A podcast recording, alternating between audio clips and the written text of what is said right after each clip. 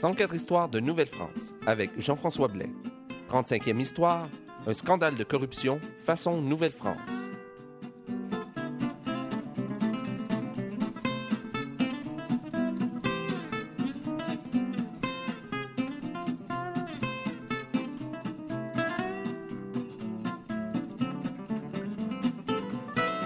Alors bonjour à toutes et à tous et bienvenue à cette 35e histoire de Nouvelle-France.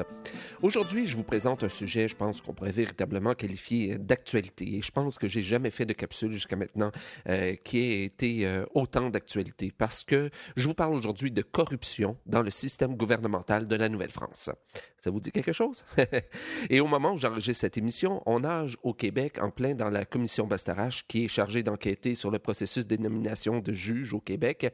Et en plus, cette semaine, euh, comme s'ils si, euh, savaient que j'allais en parler euh, dans, dans, dans, le podcast, le magazine Maclean's a publié un numéro choc en prétendant que le Québec était la province canadienne la plus corrompue. Alors, euh, donc, je me suis intéressé à la corruption en Nouvelle-France. Ça fait déjà plusieurs mois que je m'y intéresse.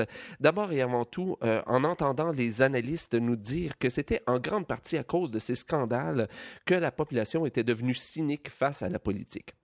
Donc, moi, je me suis dit, ben, si elle était devenue cynique, c'est sans doute parce qu'elle a déjà eu du respect pour une politique, disons, propre. Donc, j'ai commencé mes recherches là-dessus. Mais bon, je ne sais pas encore si la population de la Nouvelle-France était cynique face à la politique ou non. Ça, ça pourrait être euh, le sujet d'une autre, euh, autre histoire. Mais chose certaine, la Nouvelle-France n'était pas à l'abri des scandales de corruption. Et en fait, aujourd'hui, on n'a rien à envier à la Nouvelle-France, en d'autres mots, quoi. Parce que je vous présente aujourd'hui l'histoire du plus grand scandale de corruption qui a touché la Nouvelle-France. Pendant le procès qui s'en est suivi, il n'y a pas moins que de 55 officiers civils, judiciaires et militaires et des marchands de la Nouvelle-France qui ont été accusés de conflits d'intérêts et d'abus dans l'exercice de leurs fonctions. Donc, quand on parle de méga procès, c'en est un. 55, ça commence à être gros. C'est un procès qui a duré deux ans et qui a fait couler tellement d'encre à l'époque que le nom même de l'intendant sous lequel tous, tous les abus se seraient passés est encore aujourd'hui synonyme de fraudeur et d'escroc. Et vous l'aurez sans doute déjà reconnu, je parle de l'intendant Bigot. Eh oui, escroc, bigot, ça rime, ça va bien ensemble, ça va bien pour le garder en mémoire.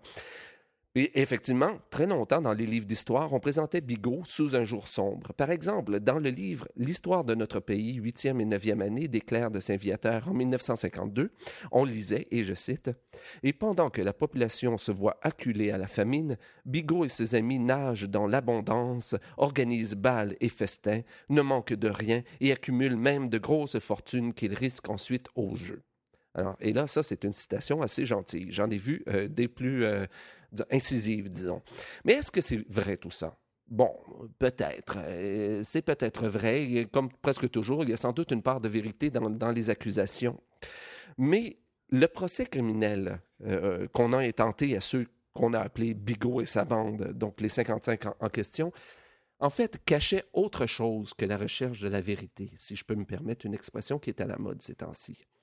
En fait, la culpabilité des uns servait les intérêts d'autres personnes et je trouve malheureux que peu d'historiens jusqu'ici l'aient remarqué.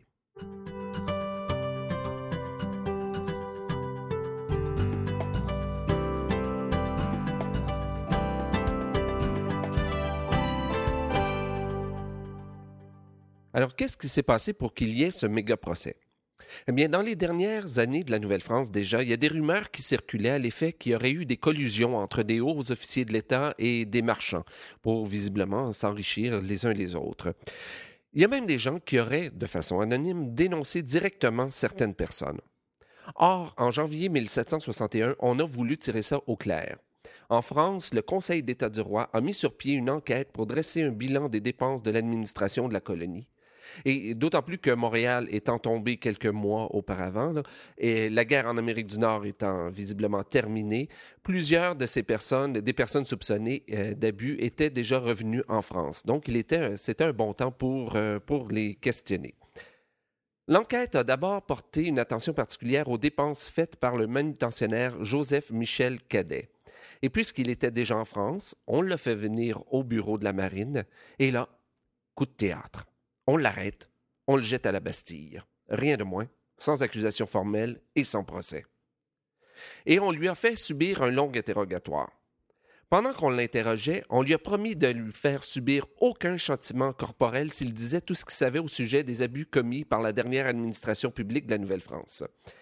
Bon, sans doute, il sentait qu'il n'y avait, avait, pas vraiment le choix parce qu'il a accepté de parler.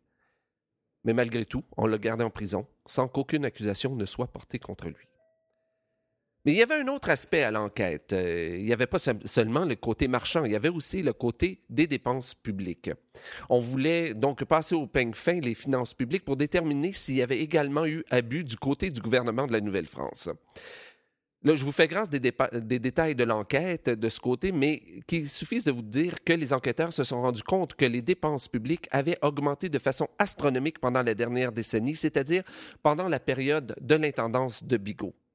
Et en jumelant ces découvertes aux confidences de, de Cadet, les enquêteurs en sont venus à la conclusion qu'il n'y avait que des abus de la part des administrateurs qui pouvaient expliquer les coûts supplémentaires faramineux de l'administration publique de la Nouvelle-France.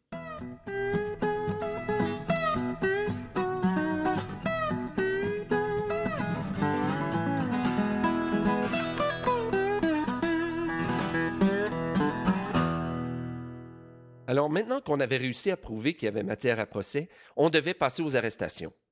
Ça faisait déjà plusieurs mois que l'enquête préliminaire durait et il était maintenant temps d'agir. Et le tout s'est fait en secret, pour ne pas sonner l'alerte et pour éviter que certains des accusés ne se cachent. En tout, pendant toute la durée de ce qu'on a appelé, même à cette époque, l'affaire du Canada, ce seront 57 personnes, dont deux qui étaient décédées, qui vont être accusées ou déclarées suspects d'abus dans leurs fonctions. Bon nombre d'entre eux vont être emprisonnés à la Bastille pendant toute la durée du procès qui va s'échelonner sur 15 mois. Je vous épargne plusieurs détails de la commission d'enquête et du procès parce qu'on aurait besoin de beaucoup plus de temps, mais voici en résumé comment on a procédé. Et là, je vous avertis tout de suite, vous allez voir plusieurs similitudes entre les façons de faire de l'époque et celles d'aujourd'hui. Vous allez voir, plus ça change, plus c'est pareil. Alors, tout d'abord, on a créé une commission d'enquête dont l'objectif était de recueillir le plus d'informations possible, pouvant permettre soit d'inculper des individus ou soit d'innocenter euh, d'autres personnes. Alors, du 24 décembre 1761 au 7 avril 1762, donc sur une période d'environ trois mois, trois mois et demi, à partir d'une longue liste de personnes qui ont vécu au Canada et qui avaient travaillé aux côtés des accusés, on a interrogé 34 témoins.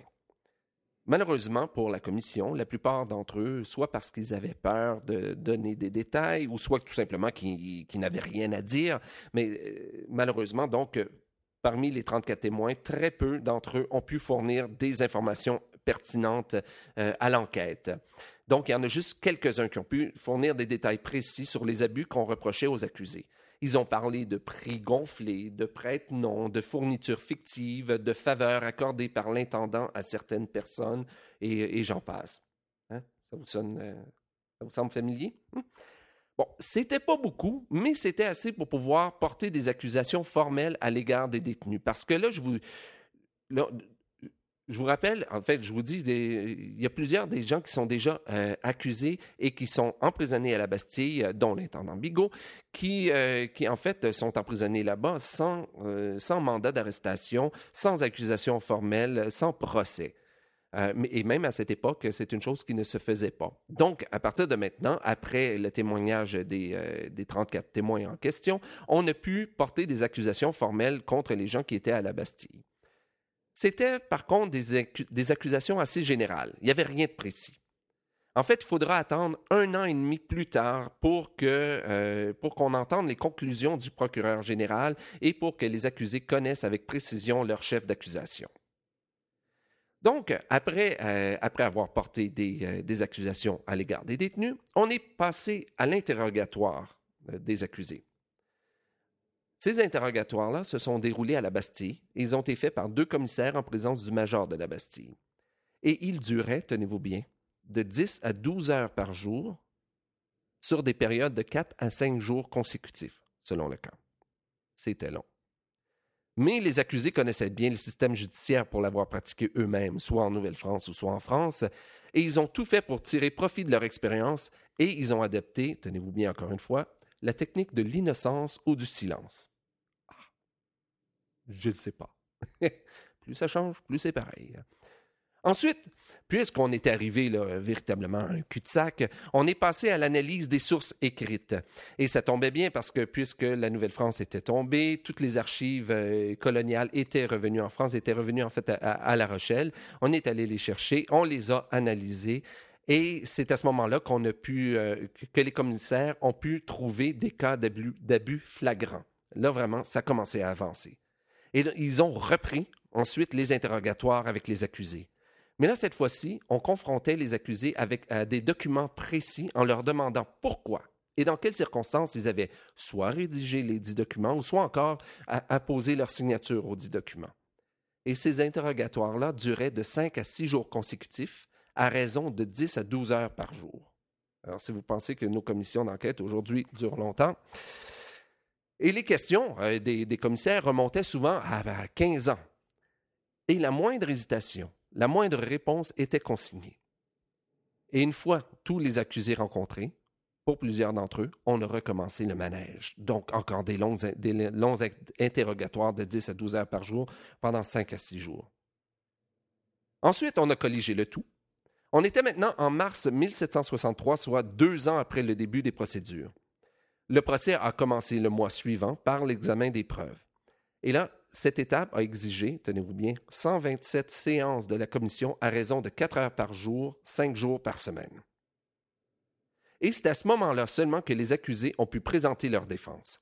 Selon l'usage de l'époque, et ça c'est une, une différence avec aujourd'hui, les accusés pouvaient faire rédiger par des juristes des mémoires euh, en guise de défense. Donc, ces mémoires pouvaient être, euh, c'était quelquefois quelques dizaines de pages pour certains, et ça pouvait aller jusqu'à plusieurs centaines de pages pour d'autres. Par exemple, celui de l'intendant Bigot fait plus de 1000 pages. Et soit dit en passant, vous pourrez trouver sur le site de l'émission à 104histoire.com un lien vers euh, un des tomes de, du mémoire de Bigot qu'il a présenté en, sa défense. Ces mémoires étaient aussi publiés, donc le, le public pouvait prendre connaissance de ses mémoires. Et c'est seulement à la fin de l'été 1763 que le procureur, le 22 août pour être plus précis, que le procureur a pu présenter ses conclusions définitives euh, à la Cour. Pendant trois heures, au terme desquelles il a demandé au juge de reconnaître la culpabilité des accusés, il a détaillé les étapes de l'enquête, les preuves d'abus qui avaient été récoltées, mais il s'est surtout acharné sur le cas de l'intendant Bigot. Et là, donc, on était à la fin, de l'été, mais ce n'est qu'à l'automne que le verdict est tombé. Sur les 57 personnes accusées d'abus, 20 ont été reconnues coupables. Et il y en a une autre qui va être reconnue coupable un peu plus tard. Pour la plupart d'entre eux, les peines infligées ont été légères. C'était des simples amendes. Mais pour certains, pour trois en particulier, pour François Bigot, pour son adjoint Victor Varin de la Mare et pour, et pour euh, le manutentionnaire cadet, les peines ont été assez salées. Bigot, par exemple, a été banni du royaume de France et il a été condamné à payer 1 500 000 livres et on a saisi tous ses biens. Quant à Cadet, il a été banni pendant neuf ans de la prévôté de Paris. Il a été condamné à restituer 6 millions de livres et les, les coupables n'ont pu quitter la Bastille qu'après avoir payé leurs lourdes amendes. C'était sans doute bien fait pour eux, justice était rendue.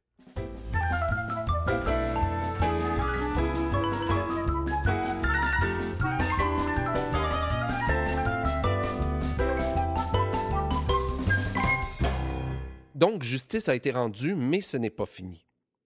Et je dois vous avouer que ce que je trouve le plus intéressant dans cette histoire, c'est l'héritage, en fait, qu'elle a laissé et l'analyse de cet héritage-là.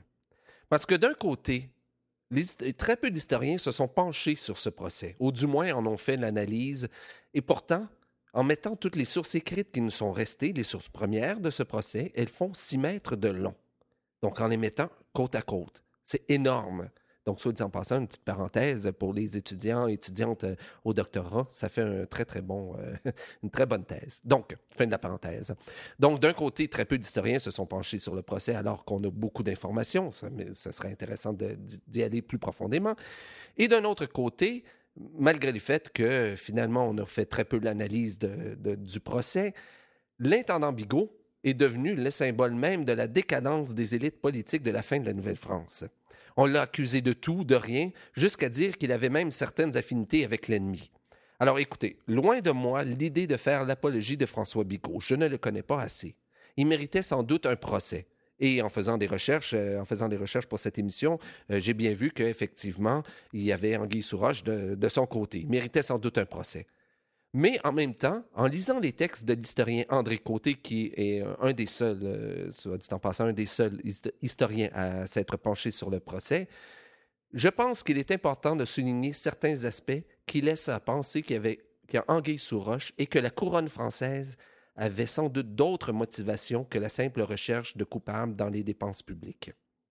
Alors, premier élément qui a retenu mon attention, l'emprisonnement même des suspects. Même à cette époque, on ne pouvait pas emprisonner des gens sans raison. Il fallait un procès, il fallait un mandat, il fallait une bonne raison. Or, à l'automne 1761, le roi a fait fi des lois et il a émis des décrets pour arrêter et emprisonner des suspects sans qu'aucun tribunal n'ait été saisi des dénonciations. Et il faudra attendre un an pour Cadet et plusieurs semaines dans le cas des 15 suspects dont je vous ai parlé tout à l'heure pour qu'un décret de prise de corps en bonne et due forme soit émis.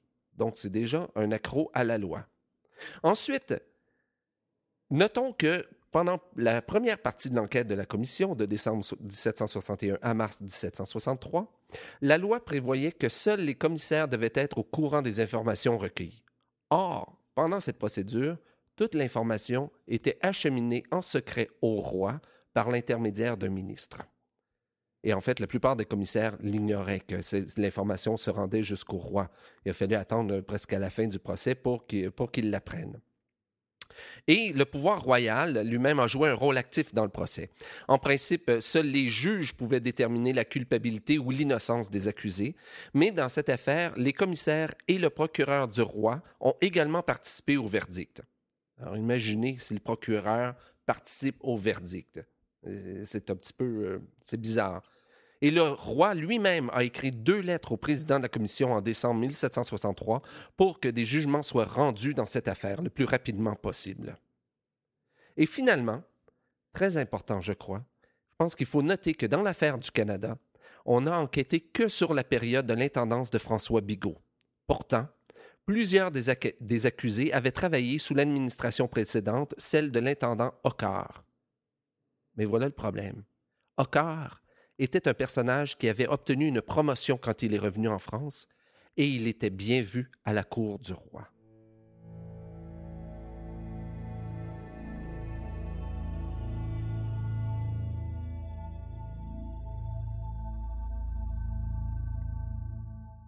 il me semble important et essentiel de présenter un dernier point sur cette affaire qui a été souligné par André Côté.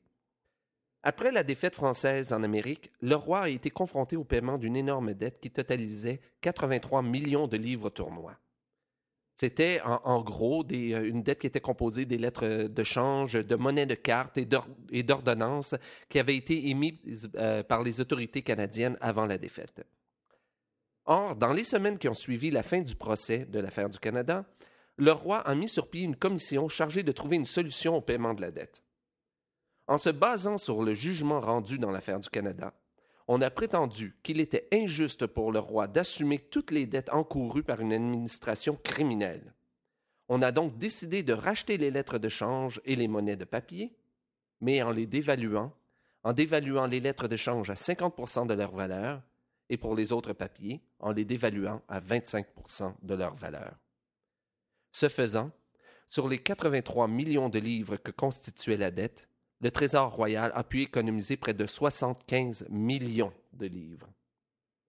Pour les 8000 porteurs de dettes de lettres ou de papier, ça correspondait à une perte moyenne d'environ 9000 livres, soit l'équivalent du salaire d'un artisan canadien pendant toute sa vie active.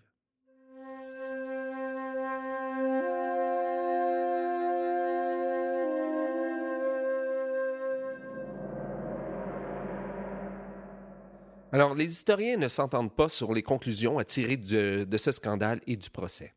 Pour certains, le pouvoir royal a tenté de trouver des coupables à la défaite française en Amérique, alors que pour d'autres, le procès a plutôt une teneur économique. À mon avis, l'un n'empêche pas l'autre. Malheureusement, peu d'études approfondies ont été réalisées jusqu'à maintenant sur cette affaire. Bigot et sa bande, comme on les appelle, étaient certainement pas des enfants de cœur et ils étaient sans doute pas innocents. Mais il serait intéressant de s'intéresser au dessous de cette affaire. Je crois qu'il reste certainement de très belles choses à découvrir. Et c'est ce qui met fin à cette 35e histoire de Nouvelle-France. Si vous avez des commentaires sur l'émission, je vous invite à m'écrire à info@104histoire.com. Je vous invite également à vous rendre sur la page Facebook de l'émission. Si vous voulez en apprendre davantage sur mes ateliers conférences, je vous invite à vous rendre au www.communhistoire.com. Ici Jean-François Blais et à bientôt pour une nouvelle histoire de Nouvelle-France.